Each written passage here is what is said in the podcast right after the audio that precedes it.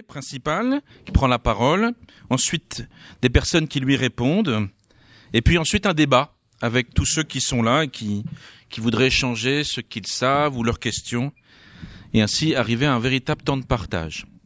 Ça, c'est la première occasion qui nous réunit. Il y en a une seconde qui la croise.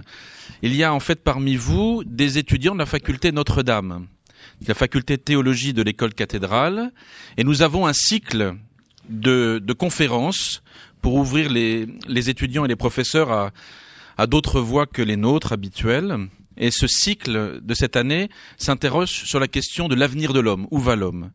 Alors je rappelle les différentes interventions que nous avons eues. Nous avons d'abord commencé, si je me souviens bien, au mois de novembre, avec un père jésuite, le père Amaury Bégas, belge, qui a beaucoup travaillé dans le milieu d'ATD Carmonde et qui a fait une conférence sur les plus pauvres, révélateurs d'humanité. Puis ensuite, nous avons complètement changé de registre et de regard en recevant Olivier Pi, donc comédien, metteur en scène, écrivain, qui nous a donc parlé de la question de l'humanité dans le théâtre. Et puis, dans une conférence de rentrée de la faculté au second semestre, un de nos jeunes philosophes, Mathieu Villemot, le père Mathieu Villemot, a réfléchi euh, sur les, les, nouvelles philosophies de la subjectivité. Donc voilà quel est, quel est le cadre. Et pour terminer ce cycle de, de conférences sur la destinée de l'homme, nous avons donc invité ce soir quelqu'un de très connu que je remercie vraiment de nous consacrer cette soirée, qui est Madame Elisabeth Roudinesco. Je la présente très très rapidement pour ceux qui ne la connaîtraient pas. Elle est psychanalyste et historienne de la psychanalyse française. Elle est directrice de recherche à Paris 7, je crois que c'est ça, et chargée de conférences à l'école des hautes études, l'école pratique des hautes études. Fait partie de nombreux comités, de revues. Elle donne euh, aussi des conférences. Elle, elle est aujourd'hui quelqu'un de très connu. Et pour lui répondre, c'est le père Antoine Guggenheim qui est à sa gauche, qui est coordinateur du pôle de recherche des Bernardins et professeur à la faculté Notre-Dame, qui parlera une dizaine de minutes après elle. Un grand merci, madame, de nous consacrer ce temps. Alors je voudrais euh, tout d'abord remercier euh, Antoine Guggenheim. Nous sommes très amis maintenant. Et le père Frédéric Louzeau aussi, de m'avoir euh, invité.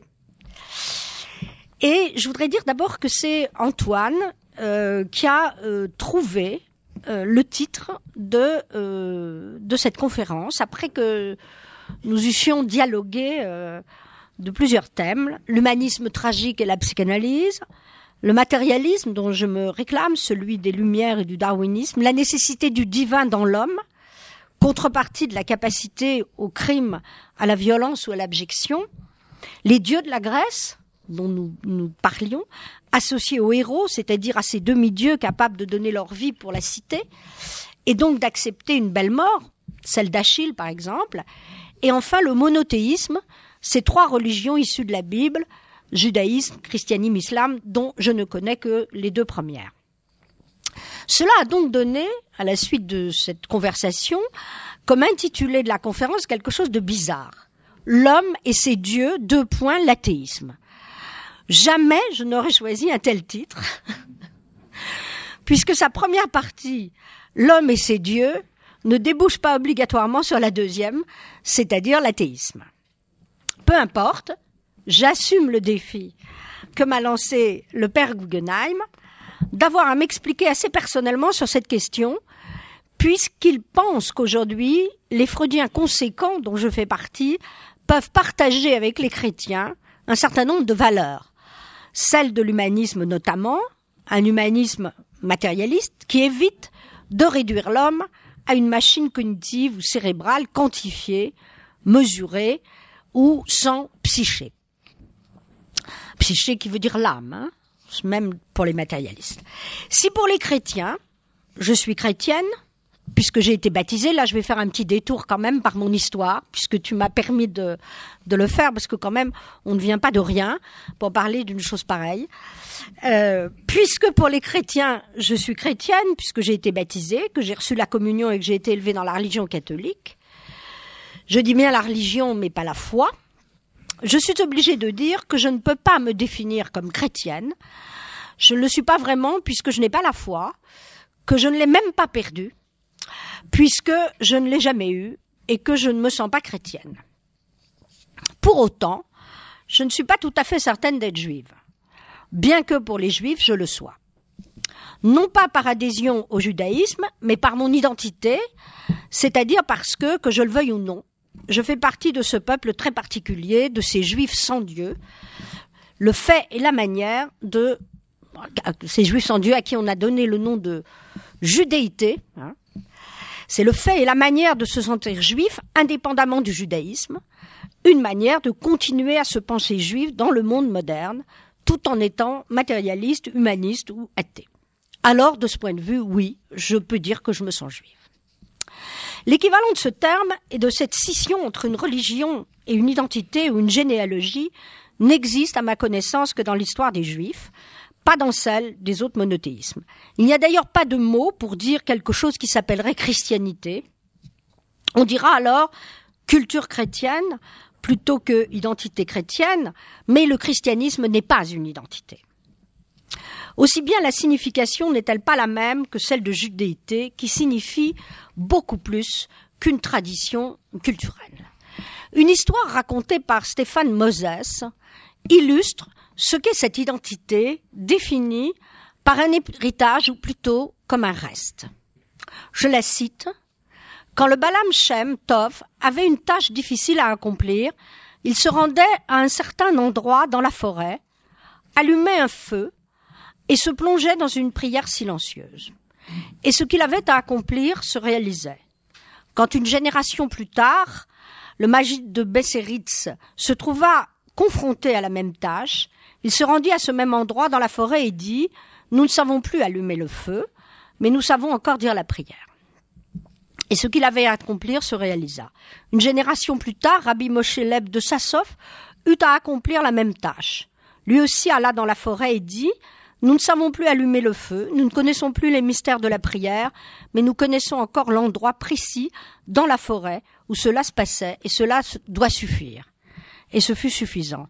Mais quand une autre génération fut passée, et que Rabbi Israël de Richim dut faire face à la même tâche, il resta dans sa maison, assis dans son fauteuil, et dit nous ne, nous ne savons plus allumer le feu, nous ne savons plus dire les prières, nous ne connaissons même plus l'endroit dans la forêt, mais nous savons encore raconter l'histoire. Et l'histoire qu'il raconta eut le même effet que les pratiques de ses prédécesseurs. C'est un peu comme ça que je définirais cette caractéristique de l'héritage de cette généalogie. Il y a là une spécificité qui dérive donc de la nature même du judaïsme, appartenance fondée sur l'idée d'une transmission ou d'une alliance, d'un culte de la mémoire, une obéissance à des rites ancestraux, fussent-ils refoulés ou refusés ou contournés, beaucoup plus que sur un libre arbitre comme chez les protestants, ou sur une connaissance de Dieu accompagnée d'une adhésion à une institution comme dans l'Église catholique. Mon père était juif, certes, mais déjudaïsé.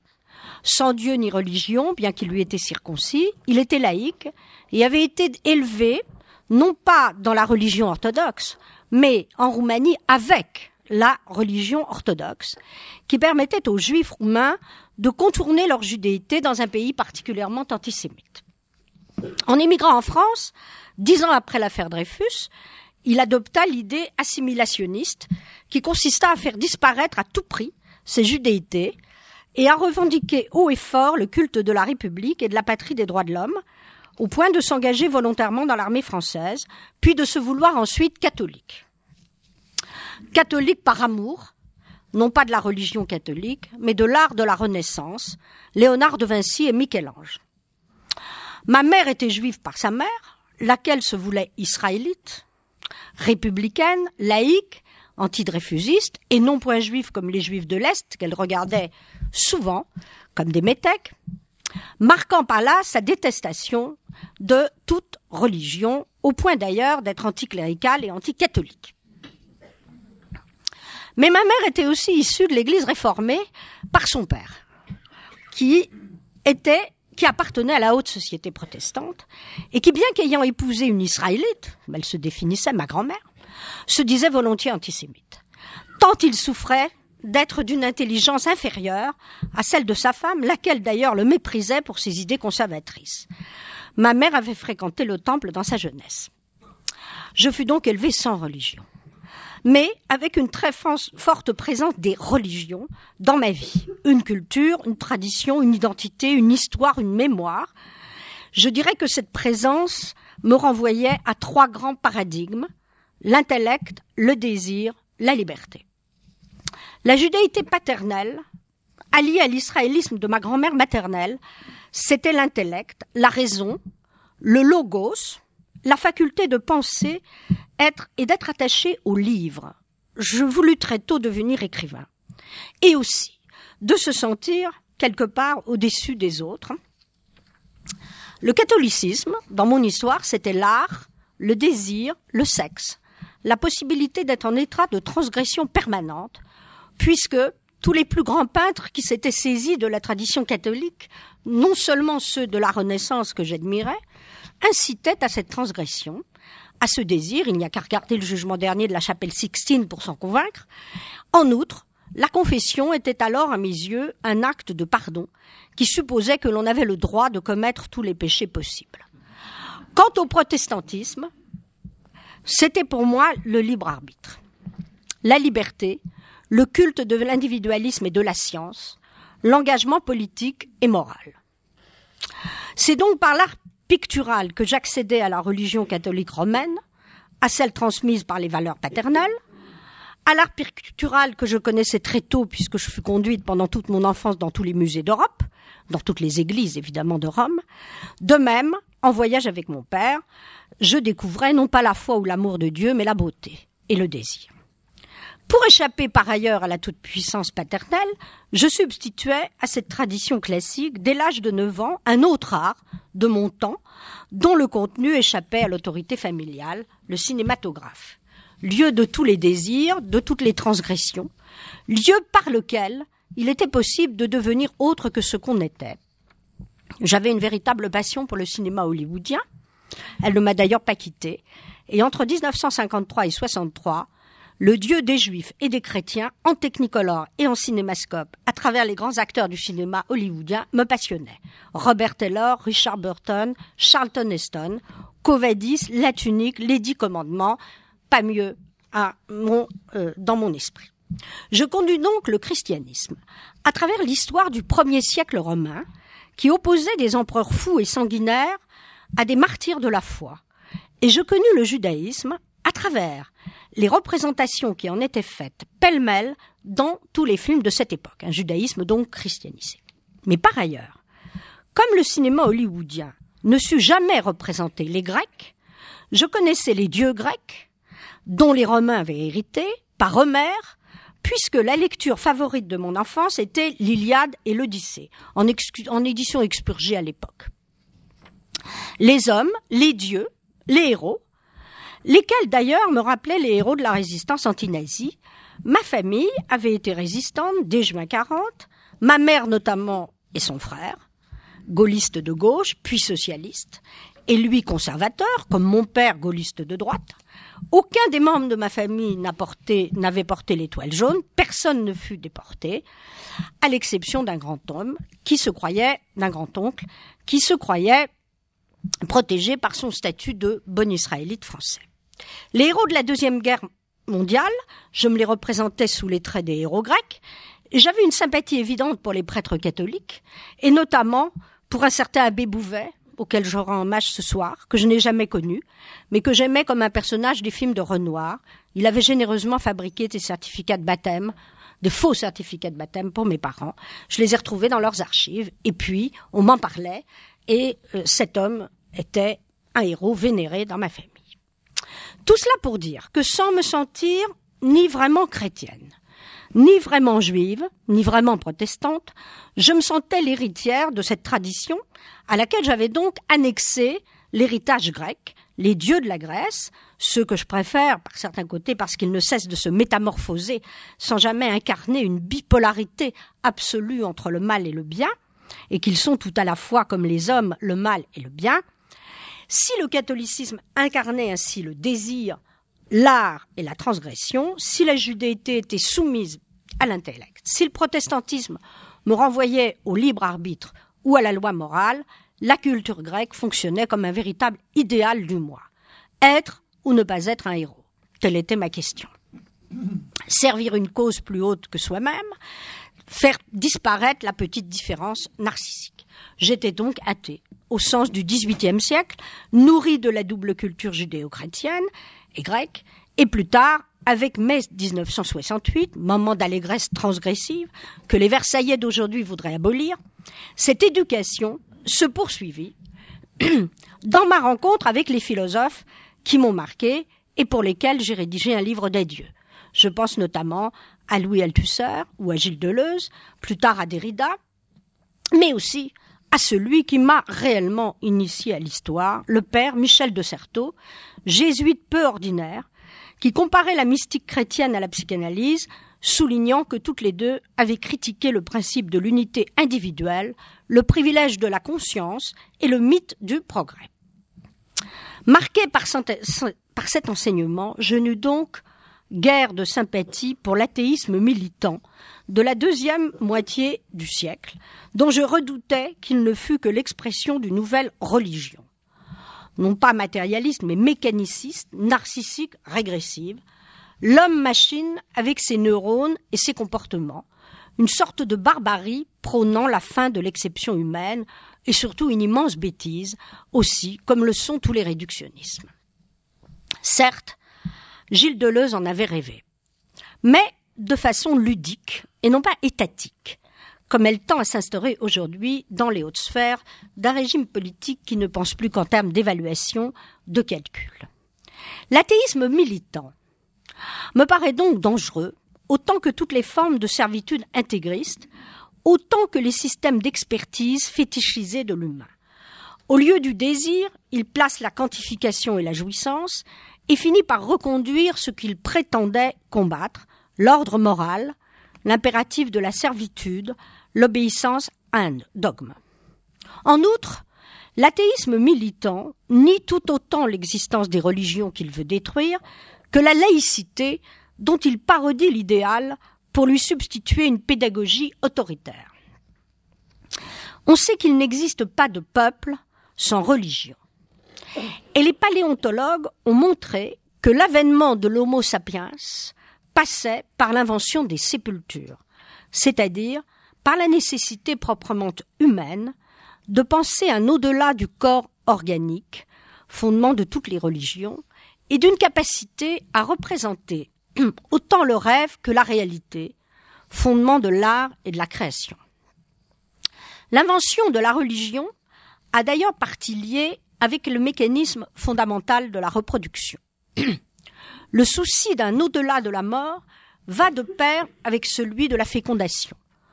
Hommage aux défunts et deuil d'un côté, voilà la sépulture, consolation et promesse de bonheur de l'autre, voilà ce qu'est la naissance, un pari sur l'avenir et une possibilité de voir se reproduire sans cesse ce qui a disparu. Cependant, dans le monde moderne, né au XVIIIe siècle d'une contestation de l'obscurantisme religieux et des superstitions, on sait que pour empêcher les religions les plus puissantes, notamment les grands monothéismes, d'asservir les hommes, il faut séparer le pouvoir spirituel qu'elles incarnent du pouvoir temporel qui ne peut reposer que sur des principes contraires à ceux des religions, c'est-à-dire des principes de droit, de liberté et d'égalité, et non pas d'adhésion à un système de pensée issu de telle ou de telle conception de la relation de l'homme à ses dieux ou à Dieu. Puisqu'aucune société humaine ne peut exister sans religion, la meilleure façon de garantir cette existence, c'est bien de séparer ce temporel du spirituel, comme on sépare la vie privée de la vie publique, la foi de l'exercice des libertés. D'où ce paradoxe, l'état de droit, qui se veut neutre à l'égal des religions, mais qui donc les, tolère toutes en empêchant l'une de persécuter l'autre, est le meilleur garant de la liberté religieuse, y compris de l'athéisme militant qui est une forme de religion. Le danger, c'est bien entendu la religion de la science, ce qu'on appelle scientisme, qui est une perversion de la science, et qui consiste à gouverner les hommes non pas par le droit ou la politique, mais par une science dévoyée en technique. Cette dérive a produit Auschwitz, et même si aujourd'hui il n'y a plus aucun risque qu'un Auschwitz se reproduise sous, sous ces formes-là, d'autres formes de biocratie peuvent exister et s'accommoder d'ailleurs fort bien de tous les intégrismes religieux. Qu'on se souvienne de cette fameuse phrase de Robespierre, dont je vous parlais tout à l'heure, mettant fin à la déchristianisation. Celui qui veut empêcher la messe est plus fanatique que celui qui l'a dit. Il est des hommes qui veulent aller plus loin, qui, sous prétexte de détruire la superstition, veulent faire une espèce de religion de l'athéisme lui-même. Si Dieu n'existait pas, il faudrait l'inventer. C'est Robespierre qui parle. Je citerai ici volontiers Elisabeth de Fontenay, qui, dans une remarquable conférence de 2005 donnée à des enfants sur la religion, soulignait que tout en étant sans Dieu, elle aimait les religions pour leur splendeur. Elle ajoutait deux remarques. Ce qui lui permet de dire cela, pensait-elle, c'est que les ancêtres de son père et de sa mère, l'un chrétien et l'autre juif, appartenaient à deux religions différentes dont l'une venait de l'autre et dont l'une, ce même christianisme, avait persécuté, persécuté l'autre pendant des siècles. J'aime assez cette idée, selon laquelle on devient matérialiste en, héritant d'une généalogie conflictuelle. Elle note aussi que les philosophes des Lumières n'ont jamais réussi à convertir les hommes à un culte universel de la raison. Et que peut-être c'est une chance, car si l'on avait réussi un tel universalisme, on aurait pu aboutir à un monde ennuyeux, monotone et sans diversité.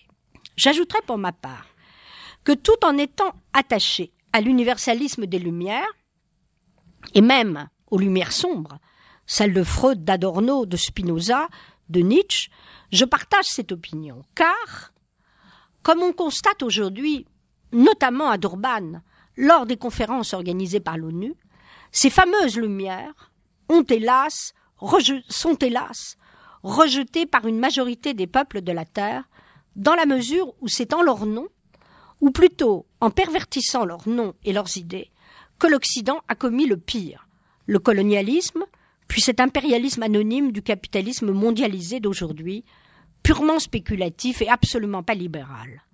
Un nouveau veau d'or qui se veut grand architecte de la planète, fondé sur l'argent fou, sur la négation de l'art, et le soutien à un ordre religieux, policier et communautaire, conçu comme un moyen de normalisation sociale. Il consiste à exploiter les peuples tout en leur faisant croire que le libéralisme qu'ils défendent leur donnera accès à la plus haute des libertés. Au point que l'on assiste aujourd'hui à une mise en cause des Lumières pour elles-mêmes par les peuples enseignement colonisés ou encore asservis. Dans la même perspective, je pense ici à l'incivilité de la jeunesse des banlieues en révolte contre tout. Cette mise en cause, je ne la partage pas, bien sûr, mais je sais qu'on n'en viendra pas à bout, ni par des proclamations de bonne conscience fondées sur la nostalgie d'un passé révolu, c'était mieux autrefois, restaurons euh, l'autorité patriarcale d'avant avec les tabliers, les martinets et toute la série euh, des frustrations euh, anciennes, ni, bien sûr, par une répression policière. Je voudrais maintenant, puisque mon ami Antoine Guggenheim m'y a incité, expliquer en quoi le freudisme est bien, comme je, l'ai dit, l'héritier de ces trois cultures. Grèce antique, les Lumières, judéo-christianisme. Après avoir fondé la psychanalyse, non pas sur un modèle neurologique et cérébral, mais sur une lecture de Darwin, de Sophocle, de Shakespeare, et sur l'évolutionnisme, la figure grecque du destin, la conscience coupable propre au christianisme, hein, évolutionnisme, figure grecque du destin et conscience coupable, et dit Hamlet Darwin, Freud décide, à la fin de sa vie, et alors qu'il a fui le nazisme, d'ajouter à cela une réflexion sur la judéité, sa judéité. Aussi bien dans son dernier ouvrage publié en 39, L'homme Moïse et la religion monothéisme, il fait du judaïsme une religion hautement spiritualisée, semblable à la pensée philosophique grecque, capable de renoncer à la foi à l'animisme et aux dieux multiples du paganisme, au profit d'un Dieu unique et invisible, ce monothéisme, dit-il, se veut le détenteur de la loi et le porteur d'une parole. Moïse devient le législateur de ce monothéisme, toujours Freud, hein. Mais comme son peuple ne supporte pas le poids de cette spiritualité nouvellement acquise, il met à mort le prophète, puis refoule l'acte meurtrier. Le refoulement se transmet ensuite, dit Freud, de génération en génération, tandis que le monothéisme, instauré dans et par le judaïsme, revendique le principe de l'élection en tant que religion divinisée du Père primitif. Dans le christianisme qui lui fait suite, le meurtre du Père ne peut alors être expié que par la mise à mort du Fils, mais aussi par l'abandon du signe visible de l'élection, la circoncision. Selon Freud, c'est la thèse de Freud, par cette perte, le christianisme devient une religion universelle, c'est-à-dire populaire, une religion des masses, et elle transforme, dit-il, le judaïsme en un fossile. Mais par rapport au judaïsme, la nouvelle religion du Fils est une régression culturelle et intellectuelle. Comme on le voit, Freud valorise et dévalorise à la fois le judaïsme. Le christianisme, constitue à ses yeux un progrès dans l'ordre de l'universel et de la levée du refoulement, tandis que le judaïsme reste plus élitiste et porteur d'un plus haut degré de spiritualisation. Cependant, dans l'ordre du monothéisme, le judéo-christianisme est un tout, et pour cette raison, il est devenu, selon Freud, la cible de l'antisémitisme moderne, et notamment du national-socialisme. Entre le christianisme universalisé et le judaïsme élitiste, il ne reste plus, dit Freud, à la judéité, c'est-à-dire à cette identité spécifique des juifs sans Dieu, qu'une seule voix, ce que j'ai indiqué hein, dans ce, ce, texte euh, repris par Stéphane Moses, celle de l'éternité, de la solitude et du déracinement. Ainsi Freud sépare-t-il l'appartenance à une religion du sentiment d'appartenance, la judéité, qui fait qu'un juif se sent juif en ayant cessé d'être religieux. Selon Freud, ce sentiment serait une sorte d'héritage inconscient transmis de toute éternité comme signe d'une appartenance renouvelée. La psychanalyse, dira-t-on, serait alors le prolongement de cette judéité, de ce judaïsme sans Dieu. Et c'est sans doute la raison pour laquelle elle fut traitée de sens juive par les nazis. Il fallait bien projeter son extermination en tant que telle, en tant que porte-parole de cette solitude déracinée, au moment même où l'on songeait aux différents moyens de liquider ce qu'on appelait la race juive. Freud suppose que l'appartenance identitaire incarnée par la judéité peut se transmettre sans référence à un quelconque enracinement national ou ethnique. Aussi se détourne-t-il de la notion de terre promise comme forme messianique de l'accomplissement de soi pour la situer à l'intérieur du sujet lui-même.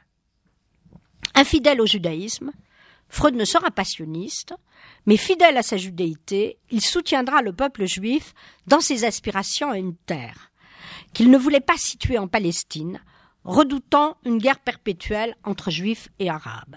Il ne croyait pas que cette installation dans un ailleurs territorial pût être une solution à l'antisémitisme.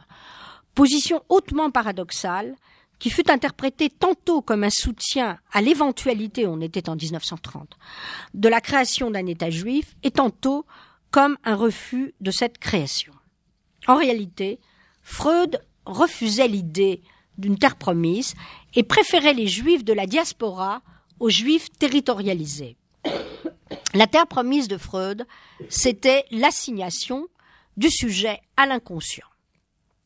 On en conclura que le sujet freudien est habité tout à la fois par la présence des dieux et de Dieu, et par la mort de Dieu, par une conscience coupable et par un destin qui lui échappe, qu'il est livré à l'exil intérieur et à l'absence de ses racines, Et du même coup, il est condamné à la quête d'une généalogie qu'il doit sans cesse reconstruire pour que la trace de son histoire ne s'efface pas. Telle est la judéité de ce sujet freudien. Je dois dire que pour toutes ces raisons, je me sens assez proche des positions de Freud, qui sans doute évidemment me renvoient à cette histoire personnelle, à cette histoire singulière. Pour finir, je dirais que si j'ai pu me reconnaître dans le triple héritage de la Grèce antique, des Lumières et du judéo-christianisme, c'est sans doute grâce à la psychanalyse. Mais alors, je dirais que, malgré les affinités évidentes que j'entretiens avec le catholicisme, qui fut pour moi une religion du désir, de l'art et de la transgression, et qui reste d'autant plus que le père Michel de Certeau, mon maître en histoire jésuite, homosexuel, marxiste, freudien, ami de Michel Foucault, attaché au destin des pauvres, des exclus, des marginaux, des minorités opprimées, tout en ayant conservé la foi, la vraie foi, et qui ne fut jamais, faut-il le dire, inquiété par la compagnie de Jésus, à laquelle il faut rendre hommage pour cela, m'a transmis un héritage qui me fait désapprouver la plupart des décisions prises par l'Église catholique romaine aujourd'hui concernant l'avortement, les procréations assistées, la famille et l'homosexualité. Certes, le catholicisme contemporain n'est pas intégriste, comme le sont les islamistes et autres fondamentalistes. Et c'est sans doute la raison pour laquelle il connaît une si terrible crise des vocations. En cela, il est à l'image de la communauté psychanalytique, qui, elle aussi, semble avoir déserté le message freudien, avoir adopté des attitudes trop conservatrices, au risque de ne pas savoir lutter contre ses vrais ennemis, qui sont aussi ceux des religions, les scientistes barbares adeptes de l'athéisme militant. Un dernier mot encore. Freud s'était trompé en confondant la foi avec la croyance, au point de faire de la religion un système névrotique, alors même que quand il étudiait la genèse du fait religieux, il ne proposait aucune simplification psychologiste de la religion. Et c'est à Jacques Lacan, on comprend pourquoi, que le mouvement psychanalytique doit de s'être sorti d'un certain matérialisme vulgaire qui avait entraîné les psychanalystes sur la voie d'un positivisme étroit et même très anticlérical. Car en effet, et c'est pourquoi il y eut tant de jésuites dans le premier cercle lacanien, même si l'on tient, ce qui est mon cas, que les hommes ont créé les dieux à leur image, cela n'évite pas de se confronter à cette question. L'humain et le divin sont liés intrinsèquement par un lien de réciprocité. Pour les matérialistes non réductionnistes, ceux qui croient au doute et à la raison, et non pas à la certitude du quantifiable, le divin relève d'un mythe qui ne suppose pas seulement la croyance, mais aussi la foi, c'est-à-dire quelque chose de mystique, quelque chose à quoi Freud n'a rien compris, et qui est une expérience de langage de type initiatique par laquelle un sujet accède à une connaissance directe, voire logique de la chose divine, à une révélation, qui n'est pas une folie ou une illusion, et dans laquelle il voit un don de Dieu, un don qui transcende autant la simple croyance que la religion instituée. Pour ceux qui adhèrent à cette connaissance directe de Dieu, et qui ne sont donc pas seulement des croyants soumis à une tradition, à un culte, ou faisant partie d'une église, le divin ne peut pas relever d'un mythe, mais d'un don de Dieu, d'une révélation qui à la fois transcende et institue la religion. Le don ne vient pas de la projection ou de l'identification d'un sujet à un Dieu logique, mais de Dieu lui-même, qui convie le sujet à un pari logique, celui de Saint Anselme ou de Pascal. En apparence, bien sûr, aucune conférence de consensus, aucun acte de conciliation ne peut rapprocher les deux points de vue, celui de la raison matérialiste, fondée sur le doute, sans la certitude, et celui de la foi fondée sur une logique sans obscurantisme. Cependant, ce que j'ai voulu montrer ici et qui est peut-être la réponse au défi que m'a lancé le père Guggenheim en, m'invitant ici, c'est que seule la lutte contre la barbarie peut réconcilier les uns et les autres, celui qui croyait au ciel et celui qui n'y croyait pas, comme disait Louis Aragon, le poète communiste. Je vous remercie.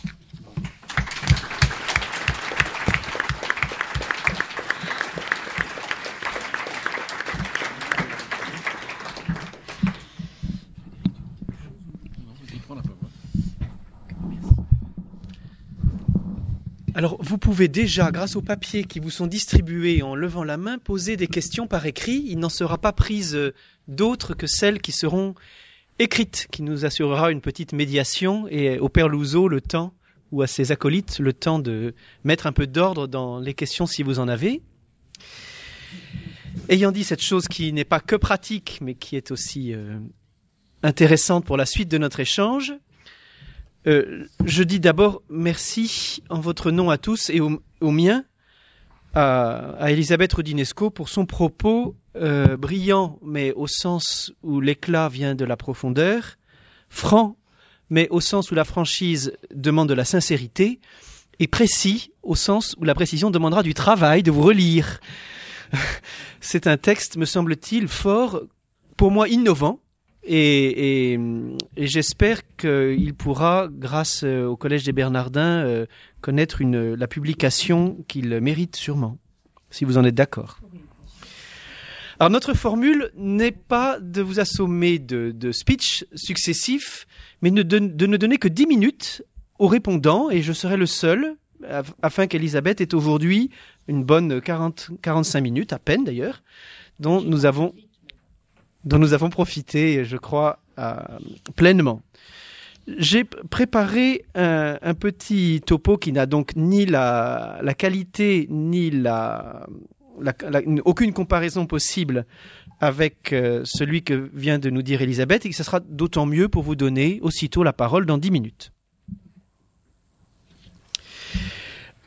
Euh, vous promettant que ce n'est pas une entreprise commerciale, j'ai intitulé ce topo Comment j'ai écrit ce livre. Alors il s'agit du, évidemment du dernier livre ou du premier que j'ai écrit, qui est là, qui s'appelle L'épreuve de l'existence de Dieu. Euh, avouez que c'est un peu audacieux d'inviter Elisabeth Rodinesco à nous parler de l'athéisme et de lui dire, de lui sortir d'un chapeau un livre que je viens d'écrire sur l'épreuve de Dieu. C'est à, peu près aussi inélégant que de, que de montrer à son enfant un lion de trop près. Euh, je vais prendre des coups de griffe, sûrement très vite.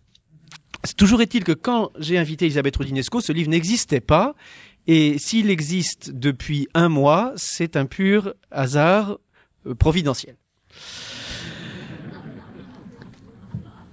Alors, premier point, euh, laïque et croyant aujourd'hui. Je prends le terme de laïque au sens positif qu'il a pour certains athées et agnostiques, celui d'une philosophie de vie où la question de Dieu est exclue, ou résolue par la négative. Et voici la thèse. Les relations des laïcs et des croyants sont aujourd'hui marquées, me semble-t-il, par une certaine ambivalence, un mélange d'estime et de peur. Ces sentiments opposés, que nous avons pu entendre, ne divisent pas tant les hommes et les femmes entre tolérants et intolérants, mais ils tracent une limite instable à l'intérieur du cœur de chacun. L'autre, l'athée pour le croyant, le croyant pour l'athée, est ressenti pour une part comme un bienfait, pour une part comme une menace. Comme bienfait, il appelle au respect, voire à l'amitié. Il est un partenaire privilégié de confrontation sur des questions qui nous concernent et qui nous dépassent. Et comme elles nous dépassent tous, elles nous unissent. Le sens moderne de la différence est passé par là qui nous rend l'autre enrichissant. Il est sûrement le fils de la réflexion commune, euh, au moins européenne, sur l'expérience totalitaire, politique et culturelle du XXe siècle.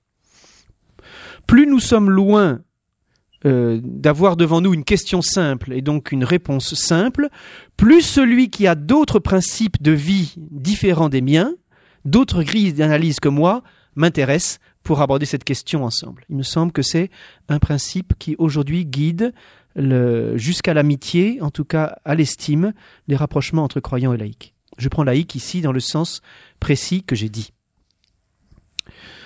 Mais croyants et athées sont en même temps ressentis les uns par les autres, surtout dans le débat public, il faut avouer, comme une certaine menace. Lisez les tribunes de grands journaux le matin ou le soir.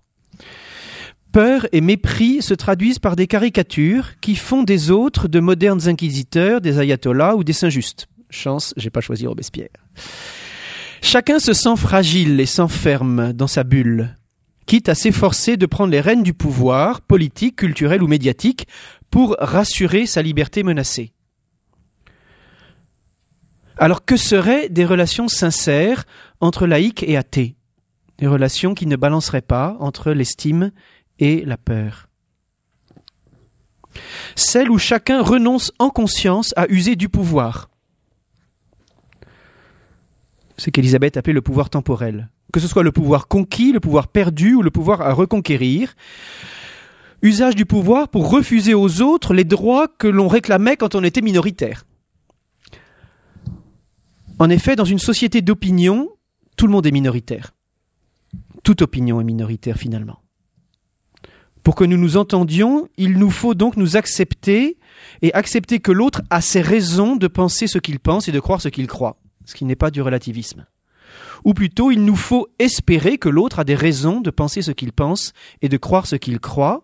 Il faut l'espérer pour la santé du débat et la liberté commune.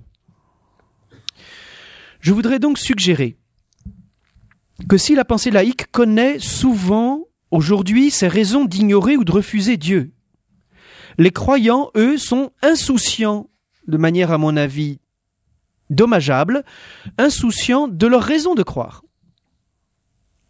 Chacun des croyants expérimente des doutes, et il peut donc comprendre la logique de l'incroyance. Mais en fait, les laïcs aussi doutent parfois de leurs doutes, et s'interrogent sur la valeur des raisons de croire des autres. Et donc, pour le bien du dialogue des religions, sûrement, mais aussi pour la confrontation paisible et sincère des laïcs et des croyants, il me semble urgent que les croyants rouvrent le chemin de l'antique et éternelle question des preuves de l'existence de Dieu. Vous m'y revoyez. Voilà.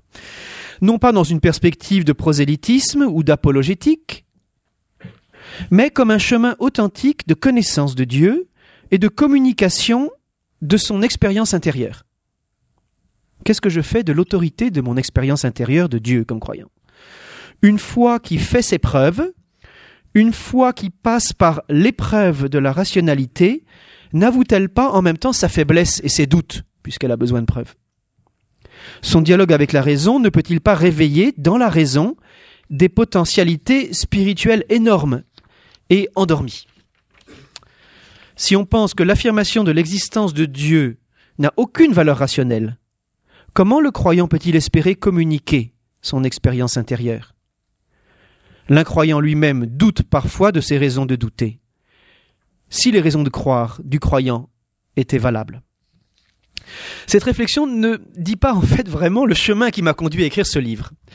J'étais invité au, Canada pour un colloque improbable sur un thème dépassé qui est l'épreuve de l'existence de Dieu et je me suis mis à reprendre le dossier historiquement chez les grands auteurs. Qu'est-ce que j'ai découvert? Que au XXe siècle, la question qui était jusque-là théologique est devenue apologétique, et ensuite est devenue philosophique, et après est tombée dans le vide. Ce qui me, demande, me faisait croire que cette question était vraiment théologique, c'est-à-dire qu'elle concerne la connaissance de Dieu. Faire l'épreuve de Dieu dans sa raison fait partie de la foi. En tout cas, fait partie de l'épreuve que l'homme peut faire de lui. En même temps, au XXe siècle, en même temps qu'il y avait ce mouvement de perte de sens des preuves de Dieu, il y avait la même chose pour le traité de Dieu 1. L'unité de Dieu, qui était affirmée théologiquement, ne s'est plus trouvée qu'affirmée philosophiquement, et puis est tombée dans le vide. Les théologiens chrétiens disant on ne peut parler que de la Trinité, et donc finalement on ne peut parler qu'entre chrétiens. J'ai voulu remonter le courant en sens inverse, comme euh, un poisson qui veut trouver le bon lieu pour transmettre la vie, et euh, à partir du, euh, du renouveau du dialogue juif-chrétien. Le renouveau du dialogue juif-chrétien permet aux chrétiens de comprendre que la, question du Dieu un n'est pas question philosophique, mais que c'est la question théologique par excellence. Quand Israël parle de l'unité de Dieu, il ne fait pas de la philosophie. Il parle de son expérience dans l'histoire. Et d'où était posée, dès que l'on parle de la rencontre des Juifs et des chrétiens, la question de la lecture de l'Écriture sainte. Nous lisons la même écriture, nous la lisons différemment. Il faut donc pouvoir la lire librement ensemble. La question de la liberté de l'écriture touche sûrement à la question de vivre ensemble et de la liberté politique. Ce n'est pas pour rien si Spinoza a écrit un traité théologico-politique où il s'agit de la liberté dans l'étude de l'écriture sainte.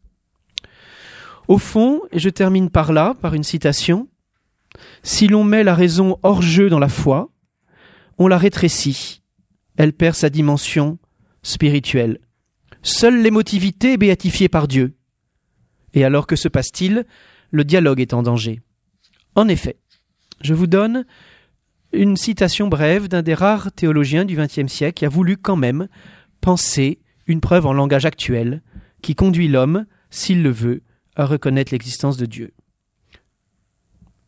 Pour que moi et toi, nous nous comprenions, il faut que chacun admette une vérité qui nous dépasse et que chacun veuille la liberté de l'autre. Comme les linguistes reconnaissent que le sens de toute phrase dite est relatif non seulement à moi qui l'a dit, à toi qui l'entends, mais à un tiers interprétant, il ne paraît pas impossible de montrer, en s'appuyant sur Hegel, qu'en cas de désaccord, moi et toi devons en chercher la source auprès d'un soi, à la fois immanent à nous deux et nous transcendant. Logos, qui est source et fondement de toute vérité, que nous pouvons nous communiquer, et modèle de la liberté que nous devons imiter pour pouvoir nous accorder. Le dialogue demande le sens d'une liberté plus grande que nous et le sens de vouloir la une vérité plus grande que nous et de vouloir la liberté de l'autre et ainsi est tracé pour chacun, selon sa volonté, la possibilité de faire une épreuve rationnelle de Dieu. Merci.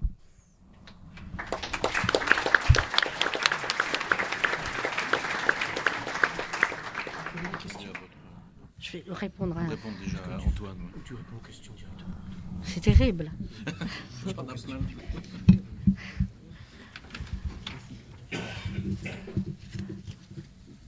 tu, tu, en as aussi? L'islamisme. Ben voilà.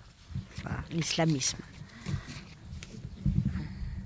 Où situer l'islamisme il y en a beaucoup des questions comme ça sur le. On n'en a pas parlé parce que voilà. D'abord, l'islam et, et l'islamisme, c'est pas la même chose. Bon, ce, que je retiens de ce que tu dis, d'ailleurs dans, ton livre, c'est en effet, si je me trompe pas trop, tu te rattaches bien à, Saint Anselme ou à Pascal, c'est-à-dire quelque chose qui serait euh, l'épreuve de l'existence de Dieu sans l'obscurantisme ou les superstitions. Voilà. Euh, bien, c'est évidemment la seule manière euh, aujourd'hui d'essayer de, de, distinguer la croyance de la foi. J'y réponds d'ailleurs parce que il y a beaucoup de questions sur la distinction de la croyance et de la foi. Je, crois qu'on est assez d'accord pour répondre à, cette question. La croyance véhicule toujours quelque chose de l'ordre d'un superstitieux, d'une adhésion. La foi, c'est tu donneras mieux les définitions que moi, mais enfin, la foi, c'est l'idée de la connaissance directe avec Dieu et qui précisément tente à se dégager de toutes les formes de croyance. Donc, en cela, en effet, il faut pas, euh, il faut prendre euh, la religion et cette connaissance de Dieu absolument au sérieux. Voilà. Alors c'est le contraire, en effet, de tous les intégrismes et obscurantismes. Je rappelle, bon, l'islamisme, c'est la forme dévoyée et, euh, fanatique de l'islam. Hein. Il y a bien Bon, donc en effet, mais, mais moi je ne peux pas répondre à la question si le Coran euh, n'est pas le prolongement de la Bible, certainement, mais on a dit qu'on n'abordait pas. Euh, j'ai pas abordé ce soir le, troisième monothéisme que je ne connais pas bien. moi, je vous laisse, ce débat. Alors, l'ensemble des questions, j'ai pas, pas tout lu. comment je peux les comment je peux les, résumer Bon, il y en a une en tout cas à laquelle je je voudrais répondre euh, tout de suite. Elle me déplaît.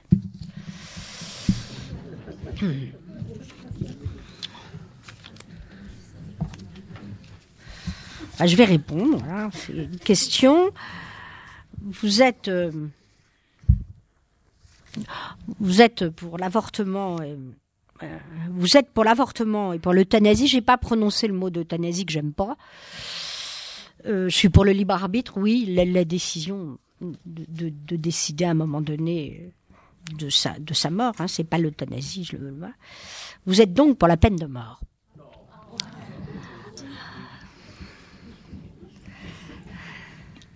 C'est un très grand débat que j'ai déjà eu dans le dialogue avec Derrida. Euh,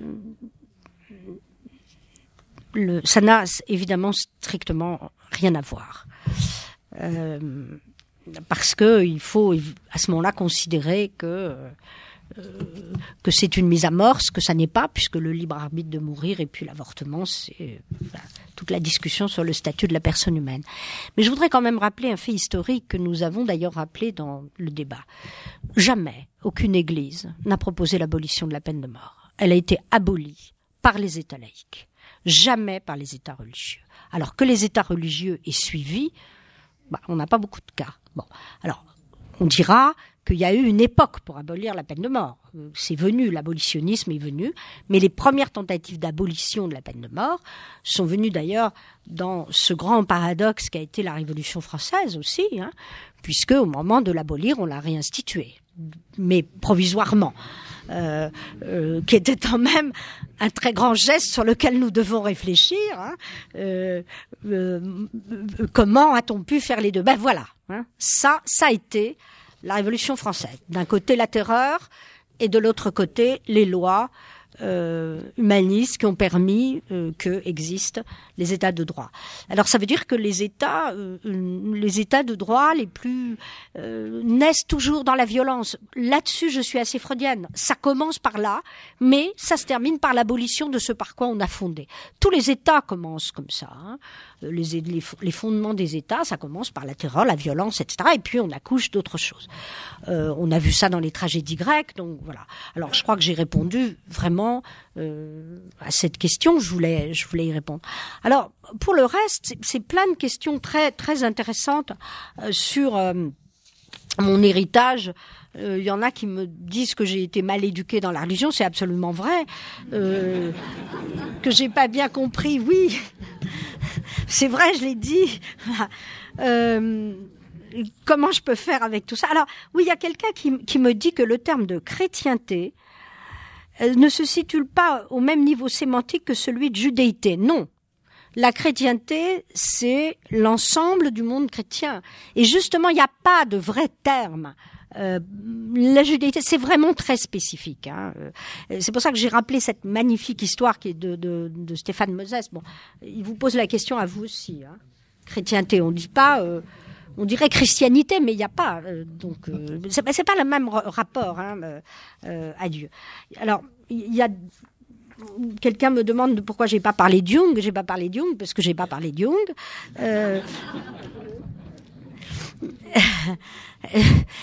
Jung est passé, qui, est souvent considéré, je, je, dis un mot quand même, qui est souvent considéré euh, par les chrétiens comme beaucoup plus, euh, beaucoup moins athées que Freud.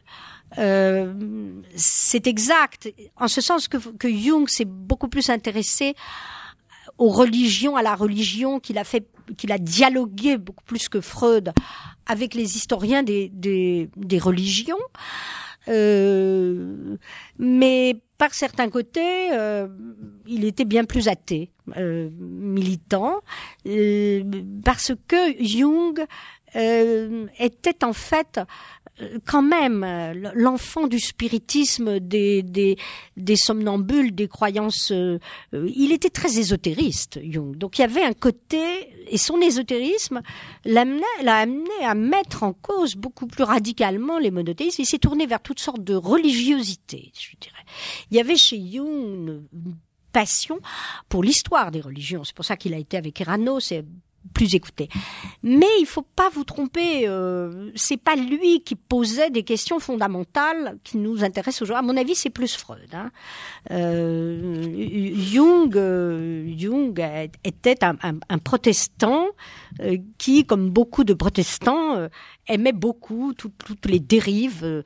Très, il, aurait, il s'était beaucoup intéressé aux sectes protestantes, à l'évangélisme, à, tout ça. Donc, et, puis à l'histoire des religions. Il y a évidemment chez les Jungiens une, religiosité qui a pas chez les qui a pas chez les chez les Freudiens, mais je crois que dans l'histoire, ce sont les Freudiens qui ont beaucoup plus eu de dialogue. Euh, bah oui, euh, plus. Hein. Les lacaniens, évidemment, euh, avec la religion catholique, les, les, freudiens, pas trop avec la religion juive, mais avec l'origine mosaïque. Et, bon, et cette question a été plus abordée. Euh, je dirais que par ailleurs, si le jungisme s'est plus implanté en Italie qu'en France, je parle des pays catholiques, hein, c'est vrai que le jungisme a été très présent en Italie, euh, notamment euh, euh, chez les, les, les, prêtres italiens, le cardinal Gemelli, enfin beaucoup de, de, prêtres italiens de l'entre-deux-guerres ont choisi Jung parce qu'ils trouvaient que Freud était trop trop une théorie de la sexualité. Voilà. Et, donc, ils ont pris Jung, mais sans s'apercevoir qu'ils allaient se heurter à des problèmes considérables avec Jung, parce que le Dieu des chrétiens, il n'intéressait pas trop Jung. Hein. Le Jung s'intéressait à tout à fait autre chose. Donc, on se retrouve avec les mêmes problèmes. Euh, voilà. Maintenant, moi, je situe vraiment la psychanalyse dans l'héritage judéo-chrétien, c'est tout. Euh, plus que Jung, qui, qui a un autre... Euh, voilà, voilà pour Jung. Euh, euh, alors, considérez-vous la psychanalyse comme un matérialisme Oui. Les philosophies grecques, euh, oui, par certains côtés, bien qu'il y ait eu beaucoup de tendances. Hein. Enfin, euh, la, philosophie grecque avec toutes ces tendances, évidemment, elle n'était pas, c'était pré-chrétien. Mais ce qu'on retient toujours des Grecs, c'est l'idée du divin dans, dans l'homme. Il y a quand même une aspiration à quelque chose de divin, ne serait-ce que dans ces conceptions de euh, du héros. Voilà, je crois que j'ai répondu euh, à peu près à toutes les questions. Alors, il y en a très compliquées, euh, qui sont compliquées pour moi. Je ne sais pas bien comment répondre. Voilà. C'est la vôtre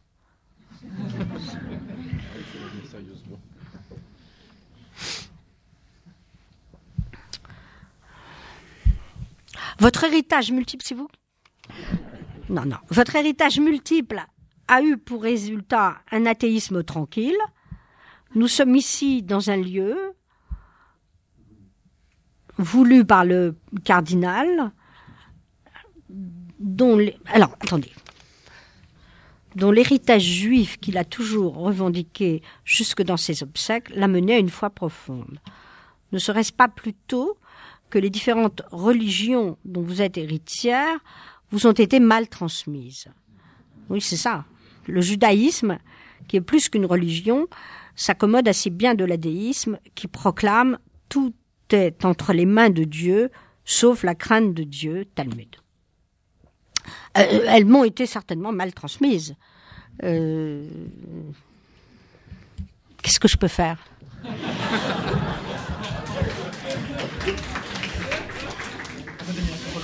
Bah oui. Ça va être difficile de me convertir. Donc nous avons la chance, grâce aux, jeunes qui ont contribué à l'organisation de cette journée, à avoir parmi nous le rabbin Fari, qui est vraiment qu'on remercie d'être là. Voilà. Et qui a préféré ne pas être à la table ronde, mais dans la salle carrée. Est-ce que vous, voilà, à vous la parole. Non, moi j'ai été très séduit par euh, par toute la conférence de, de Madame Rodinesco. Euh, donc euh, j'ai aucune critique à apporter. C'est simplement quand quand j'ai exprimé ça dans dans ma question, c'est que j'ai constaté et ne le prenez pas mal parce que d'après votre nom, je suppose que vous êtes d'origine juive, euh, puisqu'il y a un célèbre grand rabbin qui portait votre nom. Euh, J'ai constaté que beaucoup de, de, de juifs euh, qui étaient venus au christianisme euh, et n'avaient pas reçu euh, le, le, judaïsme euh, comme ils auraient pu le recevoir. Je veux dire que dans la période justement à laquelle Mme Brudinesco fait allusion de, de, des Israélites français, etc., on avait euh, une religion juive, euh, certes très très spirituelle et, et même assez intellectuelle, mais dont la, la, pédagogie était vraiment nulle. Euh, il n'est que de lire euh, un ouvrage de Edmond Flegg, euh, un, un, écrivain euh, juif de langue française, L'enfant prophète, où il raconte comment lui-même a été éduqué dans le judaïsme. Alors Edmond Flegg était donc contemporain de l'affaire Dreyfus, et, et, il raconte comment est-ce qu'il a été éduqué dans le judaïsme. C'est visiblement une éducation de, de, de, de, comment dirais-je, de perroquet, où à chaque fois qu'il posait des questions, lui disait c'est comme ça, euh, euh, ou bien euh, dans, certains autres cas, ça n'a même pas été transmis. L'histoire de, Stéphane Moses, qui est extrêmement belle, montre à quel point effectivement, de façon diffuse, il peut continuer de, se, de, de, de, de, de passer des choses d'une génération à l'autre, et parfois d'ailleurs de ressurgir, comme certaines rivières qui ont des résurgences. donc moi, pour moi, l'exemple du cardinal Lustiger, puisque nous sommes quand même dans, dans une, ici dans un lieu qu'il a créé, euh, c'est un exemple de très harmonieux, disons, de et de, de rencontre entre le alors peut-être la judéité effectivement de ses parents. euh, parce que d'abord euh, sa mère a été déportée lorsque lui n'avait que 14 ans. Donc euh, elle n'aurait pas eu le temps de lui transmettre beaucoup. Et, et, et la, le, le, christianisme qu'il a découvert à ce moment-là pour autant, il a, toujours effectivement euh, d'abord conçu cette espèce de convergence dans sa personne comme une possibilité d'être un lien entre euh, les juifs et les catholiques. Et je, pense que même si certains juifs euh, euh, ne reconnaissent pas ce, rôle, on voit bien, il y a eu quelques débats après sa mort et notamment au, sujet de ses obsèques. je crois que dans l'ensemble, la communauté juive reconnaît qu'il a été vraiment un, un, trait d'union. Et dans sa foi, enfin, moi j'ai beaucoup aimé le, texte de la plaque. Je sais pas s'il a été déjà posé. Oui, d'accord. Euh, bon, j'étais là le jour des obsèques, mais le texte qu'il a voulu euh, que, l'on appose euh, à Notre-Dame, dans, sa mort, il, rappelle qu'il est né juif, qu'il meurt juif, un petit peu. Enfin, il le dit pas, mais ça m'a fait penser à, Jésus, après tout, qui était qui était né et mort juif, et ne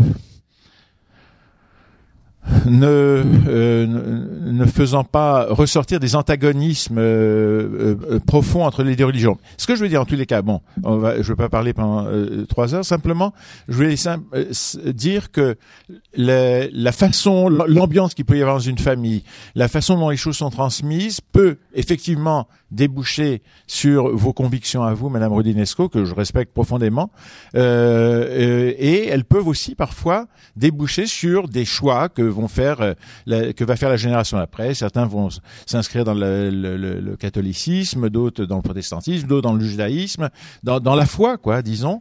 Et euh, il, peut y avoir donc, disons, les, deux choses. Alors maintenant, quant à la, euh, au regard que le judaïsme porte sur l'athéisme, euh, c'est une boutade ce que j'ai dit, mais enfin c'est dans le Talmud hein, quand même cette phrase qui dit que tout est entre les mains de Dieu sauf la crainte de Dieu.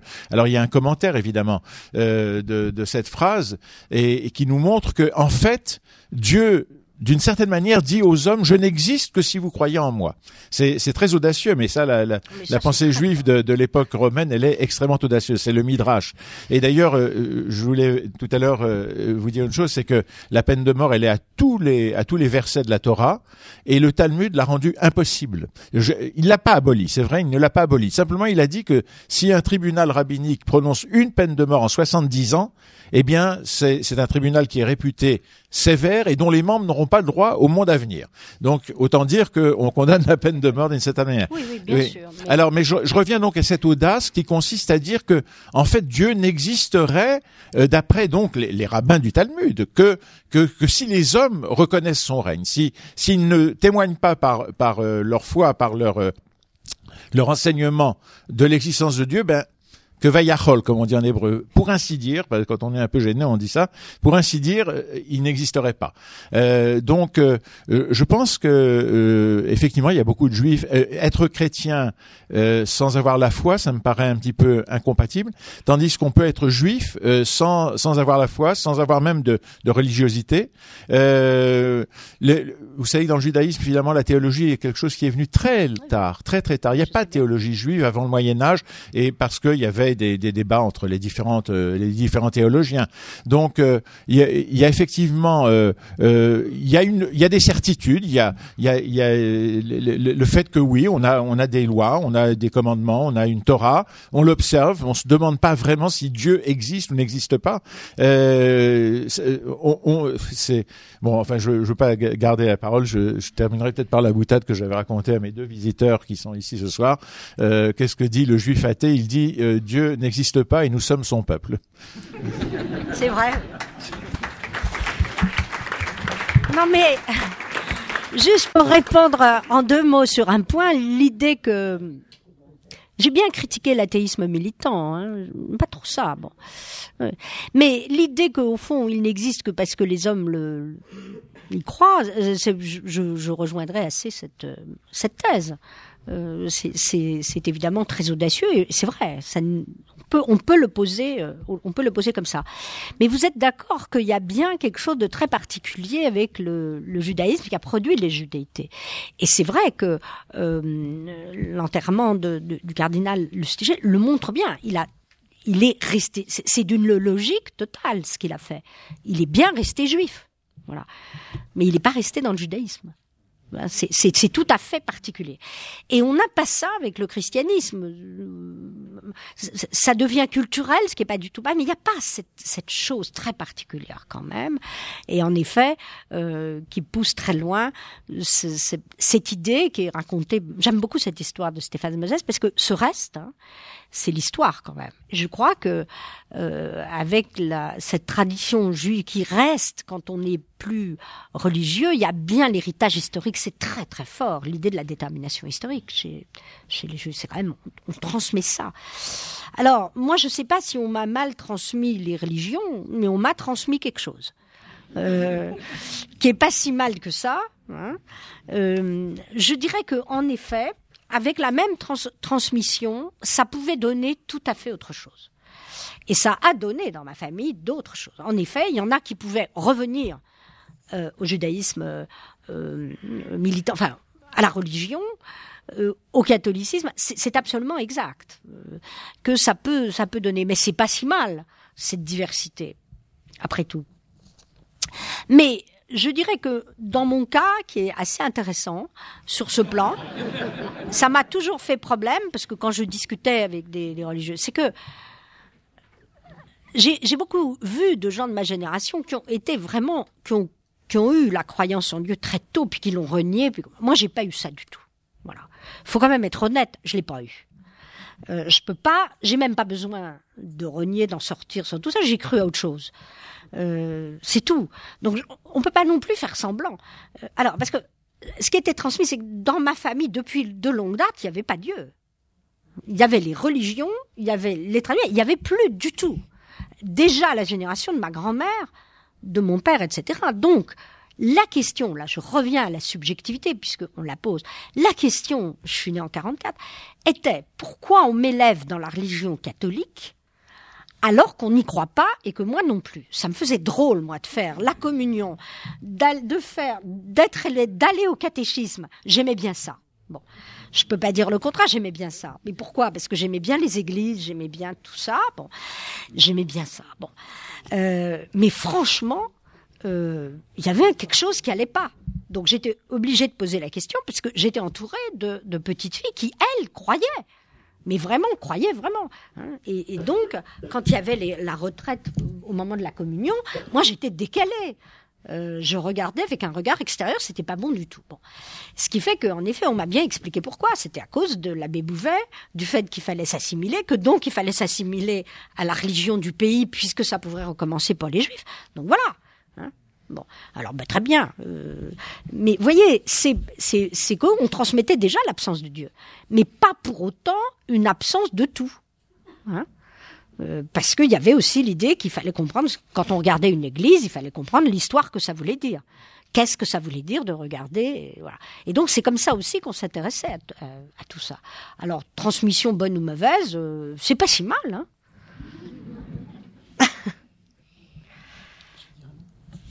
Ouais. Euh, je reviens sur l'une ou l'autre question qui ont été posées de manière directe ou indirecte. Euh, J'ai entendu euh, avec euh, beaucoup de joie, et je pense pas simplement comme une suite de son, le catéchisme de son enfance, mais de la pratique biblique de la psychanalyse, le fait qu'Elisabeth Rodinesco ait défini la foi comme une connaissance euh, de la réalité divine. Ça, c'est vraiment euh, profondément biblique de, de, de, de l'une et de l'autre alliance. De l'unique alliance duel, si l'on veut. Euh, cette, cette, connaissance de Dieu, c'est un contact. Et le, les prophètes disent bien que Dieu lui-même instruit chacun. Et à commencer par eux. Que Dieu instruit chacun. En même temps, évidemment, on est encore dans un temps où on s'instruit aussi les uns les autres. Et donc la, le contact immédiat avec Dieu qui donne une, expérience de foi, euh, qui, est un contenu qui vivifie l'homme. Hein. Elisabeth Rudinesco a dit l'humain et le divin sont liés intrinsèquement par un lien de réciprocité. L'expérience de foi ne va pas contre ça. L'athéisme peut le comprendre et la croyance peut le comprendre. C'est rien d'autre que ce que nous disons quand nous disons Dieu crée le monde.